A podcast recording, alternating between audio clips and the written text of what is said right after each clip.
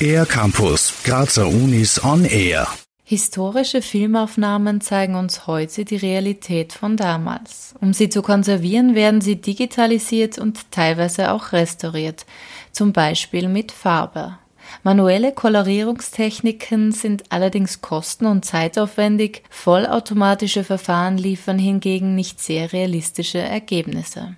Informatiker und Informatikerinnen rund um Thomas Bock vom Institut für maschinelles Sehen und Darstellen der TU Graz haben sich dieses Problems angenommen und einen Algorithmus entwickelt, der effizient und halbautomatisch Filme einfärben kann. Thomas Bock und der Grund, warum man das halbautomatisch macht, ist der folgende, dass man ja sehr oft gar nicht weiß, wie zum Beispiel ein bestimmtes Kleidungsstück ausgesehen hat, zum Beispiel eine Uniform im Ersten Weltkrieg. Ein Artist, der dann Bilder oder Filme einfärbt, der muss dann auch ein sehr gutes Wissen darüber haben, wie die Objekte wirklich ausgesehen haben. Und das heißt, man braucht immer den Human in the Loop, also den Mensch dazu, um das historisch korrekt einfärben zu können. Um mit alten, digitalen, nachbearbeiteten Filmaufnahmen ein realistisches Bild von früher zu zeichnen, bedient sich der Human in the Loop überliefertem Wissen. Damit kann ein Mensch ein KI-System trainieren. Die künstliche Intelligenz braucht also den Menschen genauso wie der Mensch die KI braucht, um effizienter arbeiten zu können. Thomas Bock zum digitalen Einfärbungsprozess Hauptziel unserer Arbeit ist, dass man zuerst ein sogenanntes Schlüsselframe, ein Keyframe einfärbt per Hand und die darauffolgenden Bilder, in bewegten Bildern, das ist immer eine, eine Reihenfolge von Bildern, wird diese Farbinformation übertragen.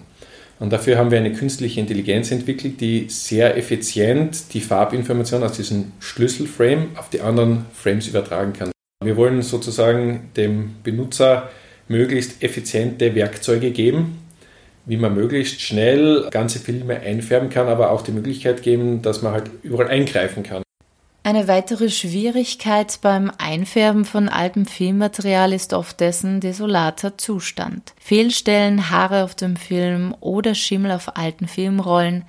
All das kann aber mittlerweile mit neuesten Tools gut entfernt werden. Dadurch entsteht allerdings die nächste technische Herausforderung. Der Film verliert sein sogenanntes Bildrauschen, also die Störungen im Bild, die gerade für historische Filme bezeichnend sind. Deswegen ist ein Trick, den man da macht, dass man zuerst den Film entrauscht und dann gibt man künstlich wieder Rauschen dazu, um dieses sogenannte Filmgrain synthetisch wieder zu erzeugen. Und erst dann wirkt der Film auf den Zuseher dann sozusagen richtig. Die auf Filmrestaurierung spezialisierte Softwarefirma HS Art arbeitet bereits mit der von der TU Graz entwickelten Anwendung. In einem gemeinsamen Projekt konnten HS Art als Industrieller und die TU Graz als wissenschaftlicher Partner die digitale Restaurierung historischer Filme so insgesamt authentischer und effizienter gestalten. Nähere Informationen zu digitaler Restaurierung und zur wissenschaftlichen Publikation gibt es online unter tugraz.at.